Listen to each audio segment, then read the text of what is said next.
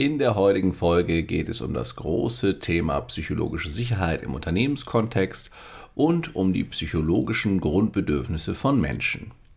Zu Gast ist Andrea Matthäus, die Entwicklerin des Mirror of Success. Dabei handelt es sich um ein praxisbezogenes Metamodell, welches die beiden genannten Konstrukte miteinander verknüpft.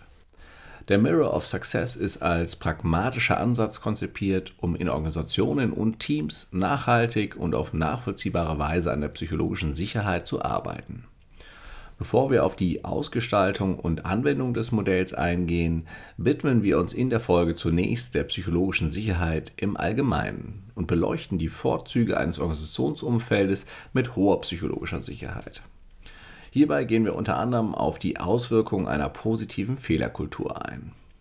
Für ein besseres Verständnis des Modells werfen wir zudem noch einen Blick auf die psychologischen Grundbedürfnisse von Menschen und betrachten, was passiert, wenn diese nicht erfüllt sind.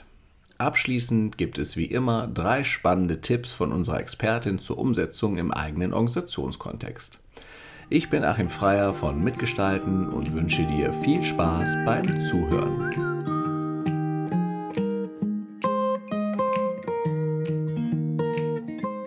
Hörst Zufrieden arbeiten, den Podcast für Personaler und Entscheider im deutschen Mittelstand. Wir unterstützen dich dabei, dein Unternehmen durch mehr Zufriedenheit am Arbeitsplatz nachhaltig erfolgreich zu machen.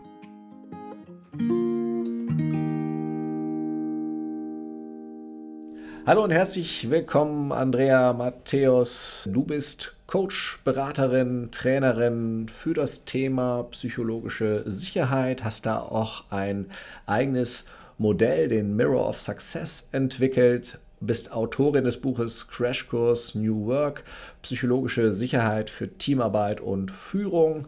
Ich glaube, die einleitenden Worte haben schon gezeigt, worum es heute gehen soll. Großes Thema wird sein psychologische Sicherheit. Bevor wir thematisch einsteigen, würde ich dich bitten, einleitend ein paar Worte zu dir zu verlieren. Was waren so die wichtigsten Schritte hin zu deiner aktuellen Rolle? Vielleicht an welchen Stellen in deinem beruflichen Werdegang bist du vielleicht mangelnder psychologischer Sicherheit einmal begegnet und was hat dich dazu bewegt, dieses Thema zu deinem Fokusthema zu machen? Ja, vielen Dank, lieber Achim. Erstmal vielen Dank, dass ich heute hier bei euch im Podcast sein darf.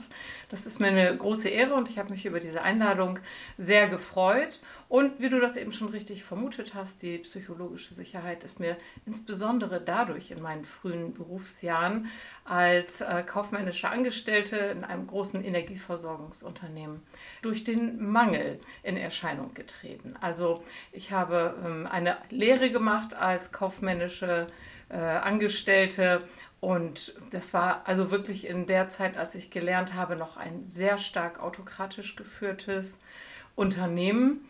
Und also ich hatte teilweise in meiner Ausbildung in manchen Abteilungen gar keinen Namen. Da hieß ich Kindchen oder Madamchen. Und so wurde ich dann auch angesprochen und man war irgendwie immer außen vor und ja, hat einfach zu spüren bekommen, dass man irgendwie äh, so geduldet ist, dass man nur da sein darf und hat sich auch dadurch einfach gezeigt, dass man sich gar nicht getraut hat, auch wenn man Fehler gesehen hat, die anzusprechen oder auch Dinge nochmal nachzufragen, weil man Angst hatte. Die sind dann genervt, die anderen Mitarbeitenden und so war das wirklich ein sehr unsicheres Feld, was man irgendwie auch mal gar nicht so richtig greifen konnte. Und so im Laufe dann der Zeit gab es irgendwann eine Fusion und es wurden zwei große Unternehmen zu einem zusammengeführt.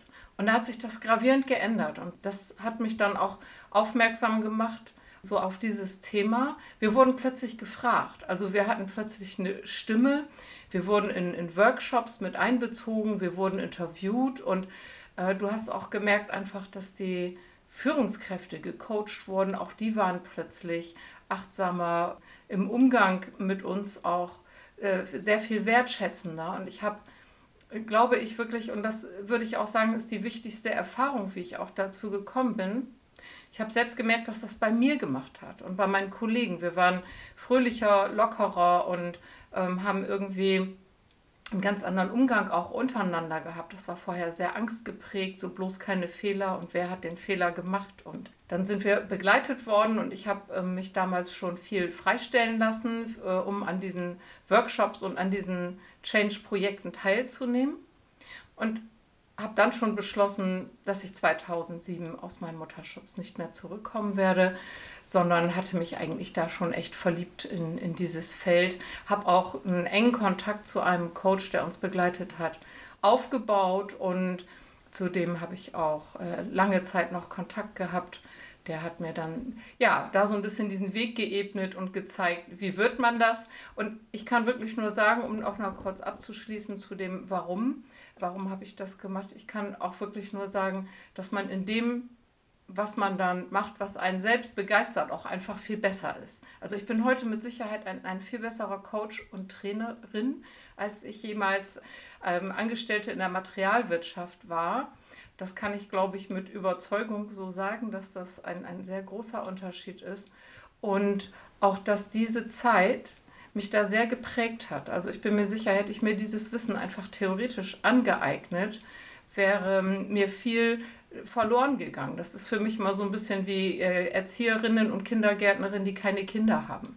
So, ich glaube, dass du so bestimmte Kompetenzen wirklich nur im gelebten Leben äh, erlernst, ist vielleicht jetzt auch ein bisschen zu vermessen, aber so, ich erlebe das häufig so, dass wenn, wenn man da wirklich noch nie so in diesem Feld so unterwegs war, so intensiv, dass das dann doch noch, ähm, ja, man immer sehr gut mitfühlen kann und, und viele Dinge einfach auch kennt.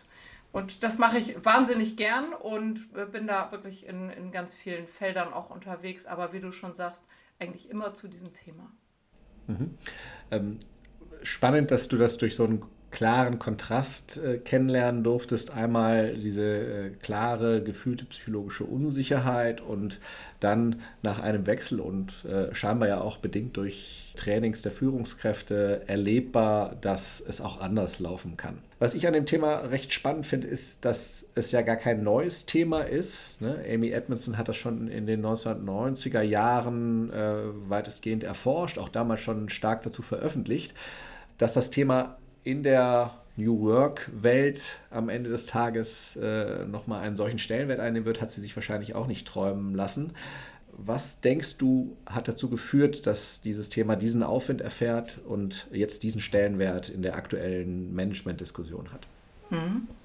Genau, also eigentlich vor Edmondson hat ja schon Douglas McGregor sich in den 60er Jahren damit beschäftigt mit seiner Menschenbildtheorie X und Y.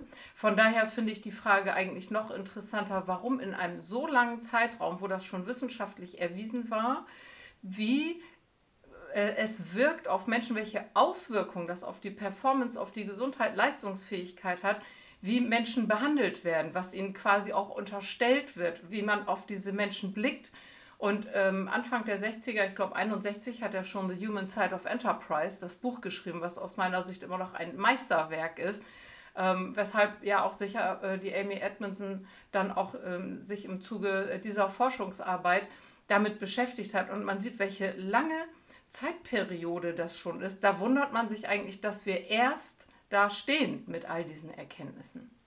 Genau, die äh, Amy Edmondson hat dann ja im Google erforscht, sozusagen in diesem Aristoteles-Projekt. Und die haben eindeutig diesen Faktor psychologische Sicherheit als ihren Haupterfolgsfaktor identifiziert.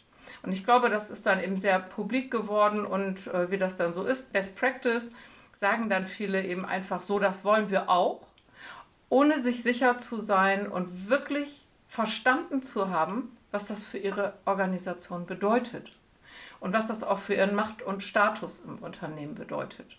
Und das bekomme ich leider immer wieder mit, dass da Unternehmen sehr zwiegespalten sind. Auf der einen Seite möchten sie das und auf der einen Seite äh, spürst du dann aber auch, dass sie nicht wirklich loslassen können von diesen alten Führungsstrukturen, dass das viel mit Angst verbunden ist vor Macht- und Statusverlust, dass man dann eben doch gerne weiter alles kontrollieren möchte und auch mal wirklich ja, außer sich sein darf, wenn etwas schiefgelaufen ist und da sehr unschöne Worte, also quasi, wenn es dann die Fehler gibt, auch wieder die Legitimation, ähm, Menschen wirklich im Selbstwert zu beschädigen, was natürlich nicht passieren darf. Und deshalb wird es wirklich noch nicht so viel gelebt, wie es eigentlich sein sollte und aus meiner Sicht auch könnte. Vielleicht leisten wir einen kleinen Beitrag heute mit dem Podcast, dass es ein bisschen in die Welt getragen wird. Vielleicht steigen wir ein bisschen äh, tiefer in das Thema ein. Wenn du jetzt auch aus deinem äh, Beratungsalltag dir mal anschaust, was bedeutet psychologische Sicherheit für Teams, für Organisationen? Welche Anzeichen kann man wahrnehmen, wenn in einer Organisation wirklich eine hohe psychologische Sicherheit gelebt wird und was gibt es für dysfunktionale Anzeichen, wenn es nur eine niedrige psychologische Sicherheit gibt? Hm. Also zum einen glaube ich, dass es ähm, auch schon lange kein Nice-to-Have mehr ist, weil wir sind im Zeitalter New Work, wir sind in einer irren Veränderungsgeschwindigkeit unterwegs, müssen uns ständig neu erfinden und neu anpassen. Und es ist sozusagen, also aus meiner Sicht, eine Grundvoraussetzung geworden, dass Menschen schnell miteinander interagieren können. Die alten Strukturen sind einfach viel zu träge geworden. Ich habe immer gern diese äh, Metapher, um das greifbar zu machen. New Work ist die Kissenhülle, die psychologische Sicherheit ist die Füllung. Viele Unternehmen sagen, wir machen jetzt New Work und äh, wir, wir schaffen jetzt irgendwie Hierarchien ab. Wir nennen jetzt unsere Projektleiter irgendwie Scrum Master. Wir haben jetzt ganz viele neue äh, Titel, mit denen wir uns bezeichnen. Aber das ist einfach diese Hülle. Und wenn du aber diese Voraussetzungen nicht hast, dass Menschen sich sehr wertschätzend miteinander in Verbindung begeben, sich auch täglich neu absprechen, sich immer wieder ausjustieren und wieder schauen, so was ist denn jetzt wichtig. Und dabei darf dann jeder auch sagen, was er für richtig und für falsch hält, ohne dass er böse Blicke fürchten muss oder Augenrollen in Meetings. Das sind für mich auch so ganz klare nonverbale Verletzungen der psychologischen Sicherheit. Wir legen da unseren Selbstwertschutz dar, eigentlich. Den, den bieten wir anderen an, indem wir uns zwischenmenschliche Risiken aussetzen.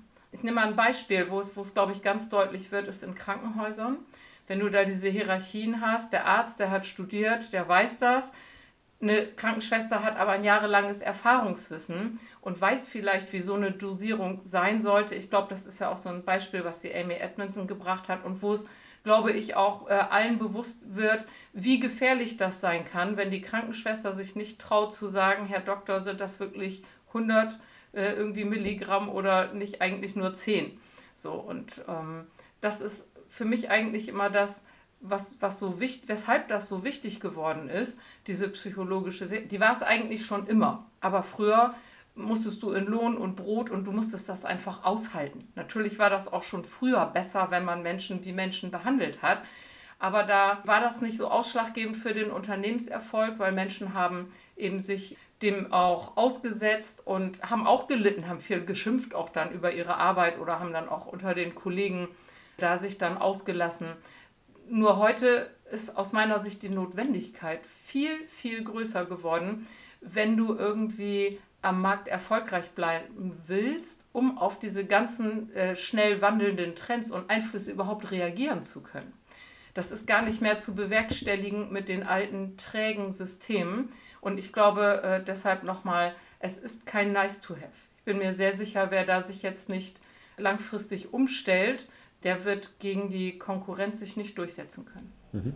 Und äh, wenn du es mal ganz konkret benennst, was macht psychologische Sicherheit aus? Was sind so Faktoren, die zu einer hohen psychologischen Sicherheit beitragen? Mhm. Also für mich auf jeden Fall ein hohes Bewusstsein darüber, wie wir Menschen funktionieren, also auch wirklich ein, ein psychologisches oder neuropsychologisches Background-Wissen, dass wir nicht zu sehr so aus uns selbst heraus agieren. Wenn wir gestresst sind, sind wir natürlich auch nicht mehr so empathisch, dann reagieren wir auch empfindlicher. Und diese Dinge vorauszusetzen, zu wissen, das sind eben Kennzeichnungen, wenn, wenn Menschen unter Stress sind, dann reagieren wir vielleicht auch mal anders, sowas nicht so persönlich zu nehmen. Und deshalb ist es, glaube ich, so wichtig, sich dann immer wieder zu verbinden miteinander, Dinge auch wirklich anzusprechen und für mich kennzeichnet eine psychologische hohe Sicherheit ein Team, das sich wirklich auch leidenschaftlich streiten kann, ohne sich dabei gegenseitig zu verletzen, sich zu entwerten oder auch den Standpunkt und, und die Meinung anderer abzuwerten. Das, glaube ich, ist so extrem wichtig, einander zuzuhören und auch wirklich äh, auf das einzugehen und den anderen auch trotz Meinungsverschiedenheit als Person wertzuschätzen. Mhm. Wenn wir uns jetzt anschauen, also es ist ja ein sehr teamindividuelles Thema an der einen oder anderen Stelle. Ne? Also man kann es auf Gesamtorganisationsebene betrachten, aber auch äh, teamintern. Was kann denn jetzt eine Organisation tun, die ja jetzt nicht direkt, also die Organisation an sich arbeitet ja nicht direkt mit jedem einzelnen Mitarbeitenden zusammen, oder nehmen wir mal die Geschäftsführung, arbeitet nicht mit jedem einzelnen Mitarbeiter zusammen. Wie kann eine Organisation das positiv beeinflussen, dass sich äh, das Thema psychologische Sicherheit in der Organisation insgesamt auf ein anderes Level zubewegt? Mhm. Also ich kann gerne mal sagen, wie es bisher versucht wird und wo ich glaube, was äh, eher dysfunktional ist. Was ich immer wieder erlebe, das Top-Management trifft sich und äh, schreibt ein schönes Leitbild zusammen. In der Regel, und das frage ich immer wieder ab, ich habe es neulich tatsächlich gehabt, da hatte ich so ein kleines Heftchen und habe gedacht, ach wie süß, und habe dann in diesem Team, das ich da begleitet habe, gefragt, wer weiß, was das ist und habe das hochgehalten. Und von 20 Leuten, die da waren, wussten es drei. Und das zeigt für mich, wie wirksam das ist, wenn ein Top-Management sich damit beschäftigt. Wie wollen wir hier miteinander arbeiten? Das bleiben oft einfach schöne Worthülsen, die meistens irgendwo in der Schreibtischschublade landen. Das ist leider so, wenn diese Durchdringung im ganzen System nicht da ist. Aus meiner Sicht muss das Unternehmen sich insgesamt auf den Weg machen und zwar mit allen, bis die Durchdringung wirklich auf, auf jede Ebene sich einmal bewusst machen, dass wir eben in der VUCA-Welt leben mit dieser enormen Veränderungsgeschwindigkeit, auch was das mit uns macht als Menschen. Darum geht es auch zum Beispiel in meinem Buch, dass wir ja eigentlich noch Steinzeitmenschen sind, was so unseren biologischen Bauplan und auch die Funktionsweise unseres Gehirns betrifft. Und dass wir eigentlich gar nicht darauf vorbereitet sind, unser Gehirn kann diese irre Komplexität kaum greifen und wir haben da eben bestimmte Faktoren, da kommen wir auch später noch drauf, die psychischen Grundbedürfnisse, insbesondere auch das der Zugehörigkeit. Wenn Menschen sich aufeinander konzentrieren, sich aufeinander verlassen können, wirklich das Gefühl haben von Vertrauen, was sie trägt, dann fühlen sie sich auch viel eher gestärkt, schwierige Phasen und auch äh, problematische Situationen gemeinsam zu bewältigen. Also dieses Zusammenhalten war schon immer etwas, was Menschen einfach gestärkt hat. Alleine sind wir völlig verloren. Und in vielen Organisationen hast du einfach dieses Silo-Denken, dieses Inseldenken, entweder zwischen den Bereichen, aber manchmal auch in Teams. Und das führt natürlich zu enormem Stress. Und deshalb glaube ich, äh, ist es so wichtig, einmal sich das klar zu machen, in welcher Welt leben wir. Es passt überhaupt nicht zusammen mit unserem biologischen Bauplan. Aber was sind jetzt die Dinge, die wir beachten können, wie können wir uns da gemeinsam auf den Weg machen, dadurch eben Zusammenhalt, durch gegenseitiges Schätzen, Akzeptieren von Unterschieden, also das Thema Diversität. Natürlich ist das toll, dass Menschen sich auch immer mehr entwickeln, dass wir auch viele äh, unterschiedliche Kulturen zusammenzuführen. Aber damit das gelingt, ist es natürlich wichtig, den anderen auch so zu lassen, wie er ist und ähm, uns nicht in falsch und richtig zu kategorisieren und dann wieder so ein Inseldenken zu schüren in die Guten und die Schlechten. Ich glaube, das ist so das Wichtigste, das Verständnis auch dafür aufzubauen und nicht einfach zu sagen, wir machen das jetzt mal so. Okay, okay, das heißt, auf Organisations-, Gesamtorganisationsebene müsste man, wenn, die komplette Organisation in gewisser Weise mit mit einbinden. Das ist natürlich bei Konzerngröße dann auch eine wahnsinnige Herausforderung. Einfacher ist es natürlich, die Hochglanzbroschüre zu entwerfen, in der alles schwarz auf weiß drinsteht, holt aber, wie du es ja eben schön beschrieben hast, die Leute nicht unbedingt ab. Macht es dann für eine Organisation auch Sinn, tatsächlich einzelne Teams begleiten zu lassen in so einem Prozess? Weil da ist ja wahrscheinlich das, wo psychologische Sicherheit im Alltag erlebt wird? Ja, am schönsten ist natürlich immer bottom-up. Also wenn du von Anfang an die Menschen mit einbeziehst in diesen ganzen Prozess. Nur hast du eben auch was sehr äh, Wichtiges gesagt. Das kann man natürlich ab einer gewissen Größe der Organisation gar nicht. Und dann finde ich auch das Hochglanzbroschürchen äh, nicht schlimm. Also es ist okay, aber ich finde wichtig, dass man dann in den Bereichen sich damit beschäftigt, was heißt das für uns? Das wird auch mit Sicherheit für jeden Bereich etwas anderes bedeuten, weil sie andere Ansätze der Zusammenarbeit haben.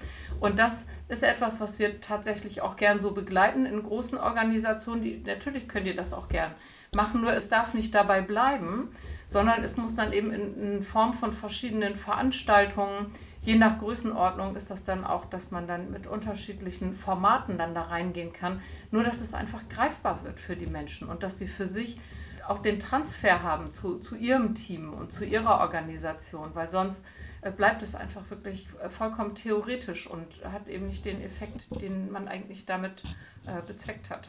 Mhm. Wenn wir uns nochmal die äh, Gesamtorganisation anschauen, du hast vorhin das schöne Beispiel mit den äh, Krankenhäusern genannt, mit dem sehr negativen Folgen, die es haben kann, wenn dort ein äh, Fehler gemacht wird. Was würdest du sagen, wie stark wirkt sich das Thema Fehlerkultur auf die psychologische Sicherheit aus? Ja, genau. Äh, ja, sehr stark natürlich. Also es ist so, wie wir nachher vielleicht in dem Modell auch noch kurz sehen werden, Zugehörigkeit ist eins unserer psychischen Grundbedürfnisse, die übrigens nicht verhandelbar sind. Also das sind einfach neuropsychologische Grundwahrheiten, die können wir nicht diskutieren. Und deshalb ist es auch kein Nice to have. Es ist einfach so, wir Menschen haben unseren Selbstwertschutz, den brauchen wir auch, um uns als wertvolles Mitglied der Gruppe und der Gesellschaft zu fühlen. Denn die Zugehörigkeit zur Gruppe hat schon immer das Überleben der Menschen gesichert. Alleine warst du einfach vollkommen verloren. Und deshalb wirken auch selbst in der modernen Zeit diese neuropsychologischen Grundmechanismen extrem stark. Das heißt, wenn dir jemand deinen Selbstwert beschädigt, wirst du innerlich eine Haltung einnehmen, dass dir das nicht nochmal passiert. Das heißt, du wirst dich nicht nochmal ermuntert fühlen, dieser Person gegenüber nochmal etwas in Frage zu stellen, etwas anzusprechen. Oder du wirst eben in eine Trotzreaktion gehen und versuchen, so dieses, äh, diese Schieflage wieder auszugleichen. Das heißt, Rechtfertigungen sind immer ein Indikator für mangelnde psychologische Sicherheit. Wenn ich das Gefühl habe, du hast meinen Selbstwert beschädigt, dann versuche ich, vor dir und vor mir eben diesen Selbstwert und meine Wertigkeit als Person wieder ins rechte Licht zu rücken. Und das ist einfach normal. Und das wirst du überall finden. Und daran kannst du zum Beispiel sehen, wenn eine Diskussion, eine Entwicklung in einem Team an einem Thema äh, nicht psychologisch sicher ist. Dann gibt es Anklagen, dann gibt es falsch, richtig, gut, schlecht. Und dagegen werden sich Menschen wehren. Und diese Beziehungsthemen haben einfach immer Vorfahrt und irgendwann bist du dann auch gar nicht mehr bei der Sache. Und äh, ja, alles weitere, glaube ich, ergibt sich dann von selbst. Da brauchen wir nicht mehr von funktionalen Teams zu sprechen. Ja, ähm, du hast gerade schon ein bisschen angesprochen, ein bisschen, bist ein bisschen auf das Thema Grundbedürfnisse eingegangen. Das ist ja sozusagen in eurem Modell eine, eine Verknüpfung zwischen diesen psychologischen Grundbedürfnissen, wovon du eins eben schon, schon genannt hast, und dem Thema psychologische Sicherheit. Kannst du uns kurz abholen? Welche Grundbedürfnisse spielen hier eine Rolle beim Thema psychologische Sicherheit und was kann man tun, um diese Grundbedürfnisse zu befriedigen? Mhm. Genau, also drauf gekommen bin ich, vielleicht kann man das so auch ganz kurz damit verknüpfen, weil mir eben genau diese Dinge aufgefallen ist, dass das immer wieder diese Top-Themen sind. Dass Menschen sagen, ja, ne, ich könnte das sagen, aber ich sage nichts mehr, weil die einfach dieses zwischenmenschliche Risiko nicht eingehen wollen, weil ihnen am Ende der Selbstwertschutz wichtiger ist als das Ergebnis, was dabei rauskommt. Also im Zweifelsfall halte ich mich zurück, bevor ich mir eine einfange.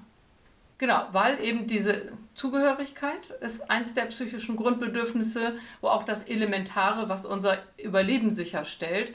Wenn wir uns nicht zugehörig fühlen, hat das massive Auswirkungen. Also ich sage jetzt mal ein Extrembeispiel. Durch den Verlust durch Trennung oder Tod kriegen wir sehr stark zu spüren, selbst wenn wir körperlich unversehrt sind oder auch psychisch unversehrt waren bis dahin, fügt uns das massiven Schaden zu, wenn wir den Verlust von Zugehörigkeit spüren in äh, abgeschwächter Form, aber genauso in Teams, in Gruppen, wenn ich das Gefühl habe, meine Meinung zählt da nicht, die anderen gehen immer ohne mich Mittagessen, die beziehen mich da irgendwie gar nicht ein. Du wirst überhaupt keine Motivation mehr haben, noch an Ergebnissen beizutragen und da deine Potenziale äh, zu entfalten.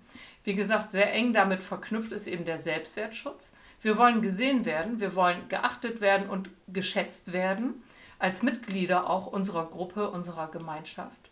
Weil nicht zuletzt war natürlich der Selbstwert äh, in früheren Zeiten auch sehr eng verknüpft mit dem Zugang zu Ressourcen. Also wer, wer war denn da wichtig und hatte, ne? wir kennen das von Hühnern mit der Hackordnung, so der, der Letzte in der Gruppe, das möchte dann auch immer keiner sein. Also jeder möchte auch angesehen werden als äh, wichtiges, wertvolles Mitglied. Übrigens finde ich eine sehr schöne Erklärung für Gossip, also das so, so Flurfunk und Lästerei, so ich bin diejenige, ey, ich weiß was, Achim, ich weiß was Besonderes. Und das sind so, so kleine Bedürfnisse, also die da so aufblitzen, sich aufzuwerten. Denn der Selbstwert ist nicht nur der Selbstwertschutz, sondern auch die Selbstwerterhöhung. Das heißt, ich möchte eben auch äh, als, als jemand sehr Wertvolles angesehen werden. Deswegen ist mir auch peinlich, wenn Fehler angesprochen werden. Deshalb ist es mir auch unangenehm, wenn mich jemand irgendwie bloßstellt vor anderen. Das beschädigt ja jedes Mal auch mein, mein Status, meine Stellung in der Gruppe. Und das können Menschen nicht hinnehmen. Das ist sogar in unserem Grundgesetz verankert. Die Würde. Ne, wir sprechen ja eben nicht über unsere psychischen Grundbedürfnisse, wir haben ja alltagssprachlich andere Wörter dafür. Würde zum Beispiel, Respekt, Wertschätzung. Aber wenn wir das nicht verstehen, dass das ein neuropsychologisches Grundbedürfnis ist, dann bleibt das eben eine leere Worthülse. Und Menschen werden sich rächen, wenn ihr Selbstwert beschädigt ist, weil es einfach so elementar ist. Das dritte ist die sogenannte Kohärenz oder Stimmigkeit. Das heißt, wir haben ein ganz feines Sensorium dafür, ob Situationen für uns stimmig sind oder nicht. Und wir versuchen natürlich immer wieder automatisch, unser Gehirn versucht auch immer wieder Stimmigkeit herzustellen. Das kennen wir, wenn du das ganz einfach beschrieben haben möchtest. Wenn du innerlich stimmig bist, dann hast du Ruhe im Kopf, kannst du dich auf deine Aufgaben konzentrieren, kannst dich auf Gespräche einlassen, du kannst dich konzentriert und äh, mit Leidenschaft an, an Arbeiten setzen, die, du, äh, die eine hohe Komplexität haben. Wenn du inkohärent bist, wenn dir irgendwelche Gesprächsinhalte noch nachhallen, von einem Gespräch, wo du dich vielleicht ungerecht behandelt fühltest, dann wird diese Inkohärenz dich die ganze Zeit antickern und dich immer wieder innerlich auffordern zu handeln oder du versuchst immer wieder mit deinem Narrativ, also das, was dir versucht zu erklären, warum das so ist, irgendeine Bedeutung, einen Bedeutungsrahmen dafür herzustellen, damit es wieder stimmig wird. Das kennen wir alle. Ich sage mal, die Formel ist ganz einfach. Bist du kohärent, ist es still im Kopf. Bist du inkohärent, dann quatscht es in dir und dann weiß jeder sofort, was gemeint ist. Es kreisen dann die Dialoge oder du spürst so Handlungsimpulse und denkst, so, dem schreibe ich jetzt eine Mail, dem schreibe ich jetzt nochmal einen Text, das geht gar nicht. Und ich glaube, das wird oft unterschätzt. Diese Kohärenz hat einen enormen Verbrauch an kognitiven Ressourcen, wenn sie nicht erfüllt ist. Natürlich haben wir das in einer komplexen und komplizierten Welt relativ selten und es kommen ja auch immer neue Störfelder hinzu. Und wir bahnen das aber immer wieder an. Wir versuchen immer wieder Kohärenz zu erreichen. Und wenn du natürlich Kollegen hast in deinem Umfeld, die sagen, ja, Achim war blöd jetzt, aber ist okay, lass mal gucken, wie machen wir jetzt weiter, dann wird es sehr schnell wieder stimmig in dir, weil du eben über diese Zugehörigkeit, über deinen Selbstwert auch deine Kohärenz natürlich wieder erfüllt bekommst. Deswegen steht es in unserem Mirror of Success auch in der Mitte, weil es erstreckt sich nach links und rechts über die Bereiche. Also du kannst dieses Gefühl von Stimmigkeit und Unstimmigkeit in all diesen Bereichen haben. Sowohl eben Zugehörigkeit und Selbstwert. Also das ist das, ähm, ich habe es gestern auch in einem Seminar gehabt, das war, wurde den äh, Teilnehmern auch so greifbar, dass sie gesagt haben, ja, so dieses Bauchgefühl oder dass wenn du dann äh, anfängst, eben dir, dir Geschichten zu erzählen, auch selbst wenn du Fehler gemacht hast, Rechtfertigung, auch vor dir selbst, Erklärungen, äh, damit der Schmerz nicht mehr so groß ist, dieser Inkohärenz. Und das kann natürlich auf lange Sicht, wenn du dich in einem psychologisch unsicheren Feld bewegst, kann das sehr, sehr anstrengend sein. Also auch einfach, wenn wir viel Inkohärenz ausgesetzt sind, kostet uns das wahnsinnig viele kognitive Ressourcen, die wir uns eigentlich gar nicht leisten können zu verlieren, gerade bei den ganzen komplizierten Aufgaben. Die, die brauchen wir ja für andere Dinge. Deshalb tut man sehr gut daran, in einer Gruppe äh, sich gegenseitig möglichst viel Kohärenz zu verschaffen. Das waren die drei Rahmen oder die psychologischen Grundbedürfnisse, die erfüllt sein müssen. Es kommen noch zwei dazu. Kommen noch zwei Kommen dazu. noch zwei. Ja, es sind fünf. Dann Das ist, wird, nämlich von der Kohärenz können wir jetzt überleiten in die Orientierung und Kontrolle. Das ist auch ein natürlich lebensrettendes, dass wir erstmal unsere Umgebung abchecken. Sitzt hinter dem nächsten Stein irgendwie ein großes Raubtier oder kann ich da einfach dran vorbeigehen? Das heißt, solange wir das Gefühl nicht haben von Orientierung und auch immer wieder kontrollieren können, ist das alles noch safe, das Brett, über das ich gehe. Aber auch der Mensch, dem ich begegne, ist der Freund oder ist der Feind? Und dafür gibt es Rituale. Wir geben uns die Hand, um zu zeigen, früher, ne, dass man keine Waffe in der Hand hatte. Man nimmt die Kopfbedeckung ab, um zu zeigen, so dass die, um dem anderen die Orientierung zu geben. Da habe ich nicht auch noch eine Waffe versteckt. Und äh, wir müssen einfach sagen, evolutionär haben sich eben die Menschen fortgepflanzt, die vorsichtig waren die so sorglos denn an so einem großen Fels vorbei spaziert sind, hinter dem ein großes Raubtier saß, die wurden in der Regel gefressen. Äh, deshalb hat sich das sehr bewährt und unser Gehirn hat eben auch die absolut wichtigste Aufgabe, unser Überleben sicherzustellen. Und deshalb ist Orientierung und Kontrolle extrem wichtig. Wenn wir das aufs Arbeitsfeld übertragen, äh, verbirgt sich häufig das Thema dahinter Informationsfluss, Transparenz. Das kennt jeder. Wenn du nicht weißt, da kannst du noch fachlich so kompetent sein. Wenn du nicht weißt, was wird dir von dir erwartet, wie sind deine Prozesse, wo hast du welche Ansprechpartner, dann wirst du massiv ins Schwimmen kommen und hast wieder ein Problem mit deiner Kohärenz. Und so sind die sehr eng miteinander verbunden. Und nicht zuletzt gibt es eben dann noch Lustgewinn und Unlustvermeidung. Ähm, wir könnten auch sagen Annäherungs- und Vermeidungsmotivation. Unser Gehirn verknüpft ja jedes erleben jede Erfahrung mit einer Emotion. Und je stärker die ist, umso mehr erinnern wir dran. So sich, und je, kann man sich natürlich an seinen Hochzeitstag oder ich mache auch gerne so Aufstellungen, so den ersten Arbeitstag. Und daran können sich manchmal auch Menschen noch erinnern, die schon 40 Jahre im Job sind. Während wenn du sagst, was war am 16. August 1985, dann wissen das viele eben nicht mehr, sondern unser Gehirn merkt sich das und richtet sich auch daran aus. Wo habe ich eine gute Erfahrung gemacht? Da habe ich dann auch den Wunsch, oh, das ist einfach, das kriege ich gut hin, das liegt mir. Dahinter verbirgt sich das ganze Thema auch Talente, ähm, Präferenzen, also was kann ich auch gut. Und Unlustvermeidung haben wir bei all dem, wo unser Gehirn einen großen Aufwand erwartet. Also wo, ne, das ist dann das, wenn, wenn ich eine Arbeit vor mir habe, wo ich gar nicht weiß, wo fange ich damit an, äh, ich weiß gar nicht, das erscheint mir so riesig, dann haben wir eben das Problem der Prokrastination und das kennen wir auch alle. Und wenn wir dann jetzt mit Menschen schimpfen, warum jemand etwas schon ewig vor sich herschiebt, ist es einfach günstiger, psychologisch sicher zu fragen, äh, was zu dieser ähm, zu diesem Vermeidungsimpuls geführt hat und bauen lieber Brücken und schauen, was braucht denn derjenige, um mehr Annäherungsmotivation zu erzeugen. Mhm. Das waren dann die fünf Aspekte oder die fünf Grundbedürfnisse, die ihr sozusagen als Grundlage des Modells nehmt. Wie macht ihr die Verknüpfung zur psychologischen Sicherheit. Wann ist, wenn ihr, wenn man diese fünf Grundbedürfnisse betrachtet, wann ist psychologische Sicherheit gegeben und gibt es überhaupt eine Umgebung, in der alle Grundbedürfnisse zu maximalen Ausmaß erfüllt sind? Das klingt traumhaft, ne? aber es gibt es tatsächlich. Also ich kenne Teams, da hast du das wirklich und, und das ist, ist total schön. Eigentlich die Verknüpfung hat sich zwangsläufig ergeben. Eigentlich durch also ich habe in meiner Psychotherapie-Ausbildung bei Klaus Grave viel gelesen in seinen Büchern Neuropsychotherapie, weil mich eben auch diese äh, Verknüpfung auch zu den Neurowissenschaften immer sehr interessiert hat.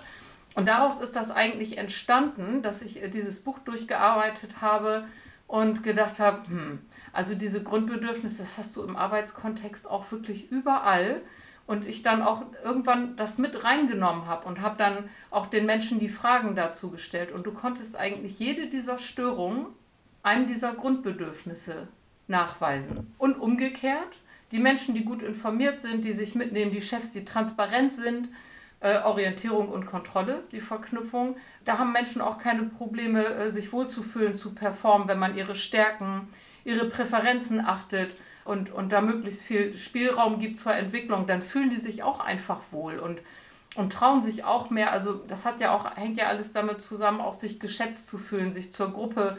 Wir, wir haben es einfach ein bisschen reduziert gefunden, wenn man sagt, ja, nur wenn man sich traut, was anzusprechen oder nicht. Ich finde die anderen Dinge, sich das Gefühl von Stimmigkeit zu geben, indem man sagt, ich versorge dich auch mit relevanten Informationen. So greifen diese Grundbedürfnisse ineinander aber jedes Mal, wenn ich die offen gemacht habe, und das habe ich zuerst bei Teamleiterklausuren gemacht, dass wir wirklich ganze äh, zwei Tage wirklich uns nur mit diesen psychischen Grundbedürfnissen und du konntest im Prinzip jedes Thema, das die haben, was sie angesprochen haben, dahin verorten. Und das war immer so ein bisschen wie so ein Augenöffner, dass ich denen vorher gar nichts darüber erzählt habe. Sie haben die Themen, Da haben wir die zugeordnet und es ging immer auf. Du konntest welches Thema auch immer äh, in verletzt oder erfüllt zuordnen und hattest dadurch natürlich eine gute Reflexionsfläche, deshalb auch Mirror of Success, um zu sehen, wo müssen wir denn hin, woran müssen wir dann arbeiten. Und wenn du im Prinzip diese psychischen fünf Grundbedürfnisse bei Menschen warst und achtest und Rituale, Austausch, Dinge pflegst und auch in deinem Unternehmen lebst, gemeinsam mit den, mit den Menschen, dann hast du auch ein sehr hohes Maß an psychologischer Sicherheit. Wenn das jetzt einigen HörerInnen zu schnell ging, wo können sie sich informieren, wo können sie mal nachlesen, wo können sie auch vielleicht mal so eine Grafik sehen, in der das mal dargestellt wird? Was würdest du da empfehlen? Genau, wir haben äh, ja unsere Webseite www.mirror-off-success.de und da äh, gibt es auch den Mirror of Success und auch den umgekehrten, also den mit den nicht erfüllten Grundbedürfnissen, auch als Download. Also wir freuen uns auch, äh, wenn das in die Welt getragen wird. Da haben wir uns ja auch schon drüber unterhalten. Es ist uns einfach auch ein Anliegen, weil, wie du bestimmt auch schon festgestellt hast, ihr arbeitet ja auch schon lange damit, es ist so schwer, das greifbar zu machen. Also es ist so, wie du auch eingangs gesagt hast, es fällt häufig erst dann auf, wenn es fehlt.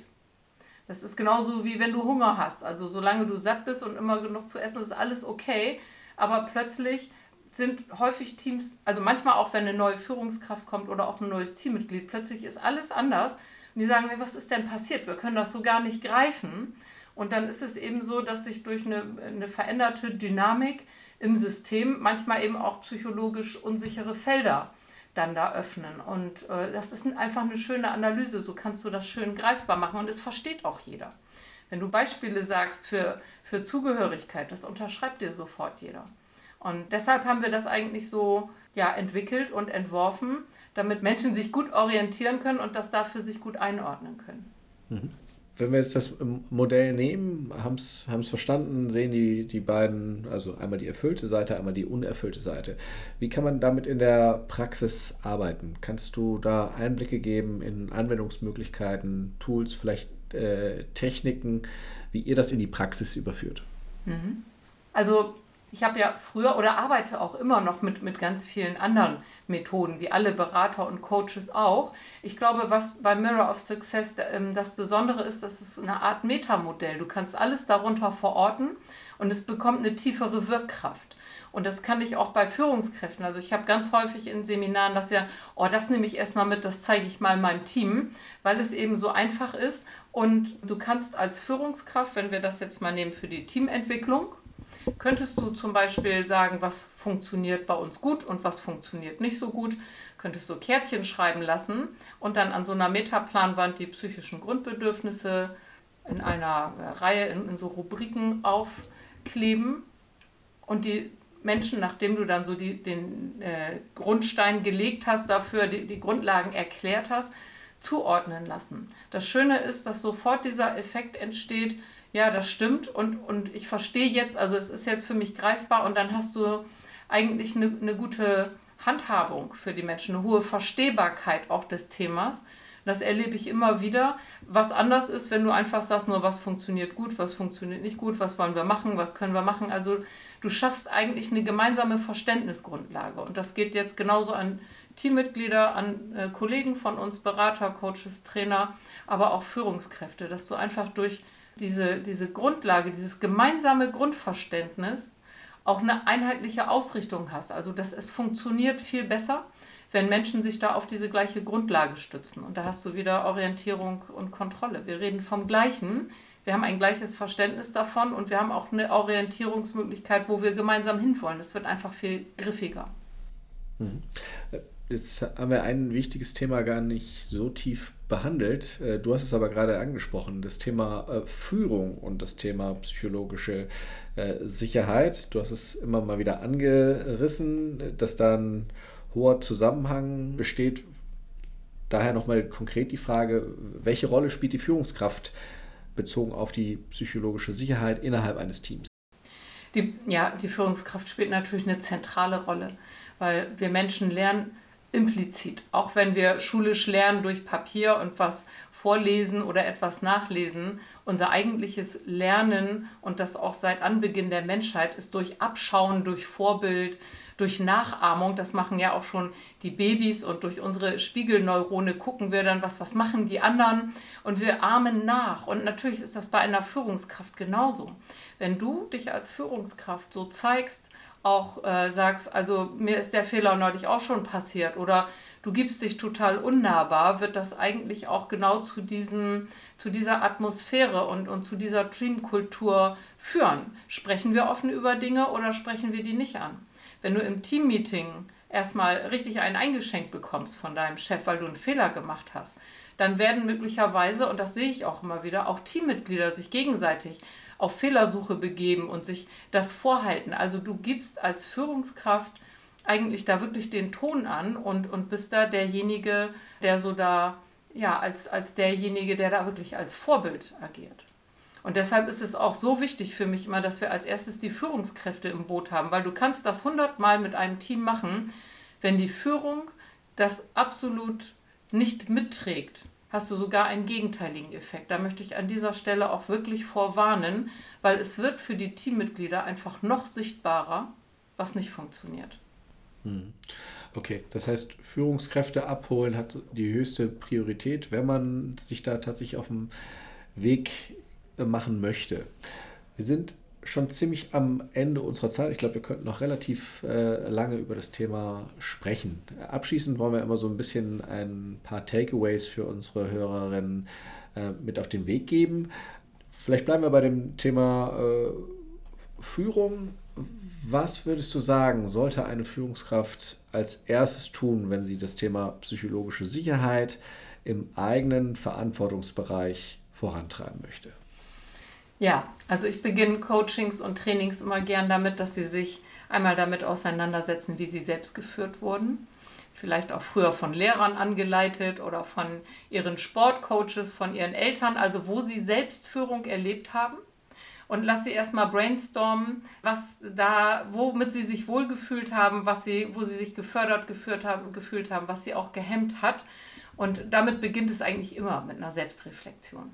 Und dann ja, ist es so, dass ich dann auch die, diese Grundlage gemeinsam mit denen erarbeite, was sind psychische Grundbedürfnisse. Und für mich immer ganz wichtig, was ich eingangs auch sagte, es ist kein nice to have, wenn die dann sagen, ja, aber da und da muss ich ja dann auch mal auf den Tisch hauen. Dann sage ich immer, ja, es kommt drauf an, was du haben willst. Natürlich kannst du das alles machen. Aber du kannst diese Wirkmechanismen der psychologischen Grundbedürfnisse kannst du nicht aushebeln. Also wenn du jemandem den Selbstwert beschädigst und meinst, du musst den anschreien, weil er einen Fehler gemacht hat, wirst du auch genau das ernten.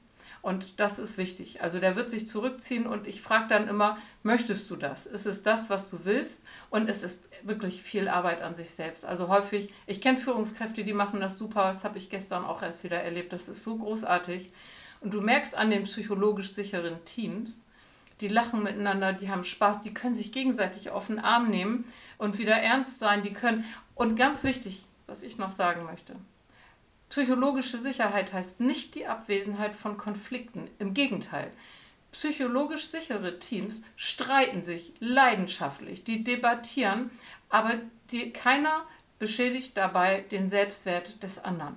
Und das ist so die hohe Kunst, dass ich schaff, wirklich schaffe um die Sache und dass wir auch mal das gemeinsame Ziel im Fokus haben, dass es da nicht um, um einzelne Ego-Befriedigungen geht oder wer ist hier der Bessere, um, um Konkurrenzkämpfe. Und wenn die Führungskraft das schafft, das vorzuleben und auch den Raum gibt dafür, dass das Team sich findet, dass das Team sich entwickelt, äh, mit Fehlern umgeht, aus Fehlern gemeinsam lernt, gemeinsam Spaß hat übrigens auch, extrem wichtig, schafft immer Verbundenheit, gemeinsames Lachen psychologisch sicheren Teams wird viel gelacht und daran erkennst du die schon. Eine Anschlussfrage noch, bevor wir äh, zum Abschluss kommen, wäre, wenn ich jetzt das Selbstwertgefühl verletzt habe als Führungskraft, was ja durchaus, ne, man arbeitet viele, viele Jahre zusammen und wir sehen das auch in Befragungsergebnissen immer wieder, je länger Personen zusammenarbeiten, desto höher ist die Wahrscheinlichkeit, dass es da Verletzungen gab in der, in der Vergangenheit. Was kann eine Führungskraft dann machen? Ne? Also das Kind ist ja im Prinzip in den, in den äh, Brunnen gefallen. Was wäre da deine Empfehlung? Hm. Also da finde ich wirklich, sollte man das authentisch und ernsthaft erkannt haben. Das finde ich immer wichtig. Es darf irgendwie, sonst kriegst du wieder ein Problem mit der Kohärenz, wenn es aufgesetzt ist. Es sollte demjenigen ehrlich leid tun. Und dann finde ich, kann man auch erklären und in einem Gespräch gemeinsam auflösen, dass man möglicherweise diese Erkenntnis und dieses Wissen vorher nicht hatte. Denn wir können uns ja immer nur so verhalten mit dem oder aus dem heraus, was wir zur Verfügung haben und nicht mit dem, was wir nicht wissen. Und da hast du eine gute Chance eigentlich, wenn du es ehrlich meinst, weil sonst hast du schon wieder ein Problem mit der Kohärenz des anderen. Also alles, was aufgesetzt, wenn man sagt, ja gut, dann entschuldige ich mich jetzt eben, das heißt nicht Entschuldigung. So, ähm, ich glaube, wenn man da ehrlich ist, und das ist dann auch schon ein Fehler zuzugeben, und ich habe es wirklich auch selbst erlebt, dass Führungskräfte gesagt haben, mein Gott, es tut mir so leid, ich bin halt eben auch so aufgewachsen und kannte das selber so und wir wollen uns wirklich jetzt ernsthaft gemeinsam auf einen anderen Weg machen. Das kann äh, sehr ergreifend sein. Und Menschen sind auch in der Lage und häufig auch bereit zu verzeihen. Wir wollen alle Kohärenz und eigentlich möchte jeder Zugehörigkeit und auch Frieden in seinem Team. Das war aus meiner Sicht ein wunderschönes Schlusswort. Vielen Dank, Andrea, für die spannenden Inhalte. Alle wichtigen Links werden wir in den Show Notes verlinken, sodass jeder, der möchte, sich nochmal mit den Themen beschäftigen kann. Vielen herzlichen Dank für deine Beiträge und bis bald. Hat mich sehr gefreut, lieber Achim, und gerne wieder.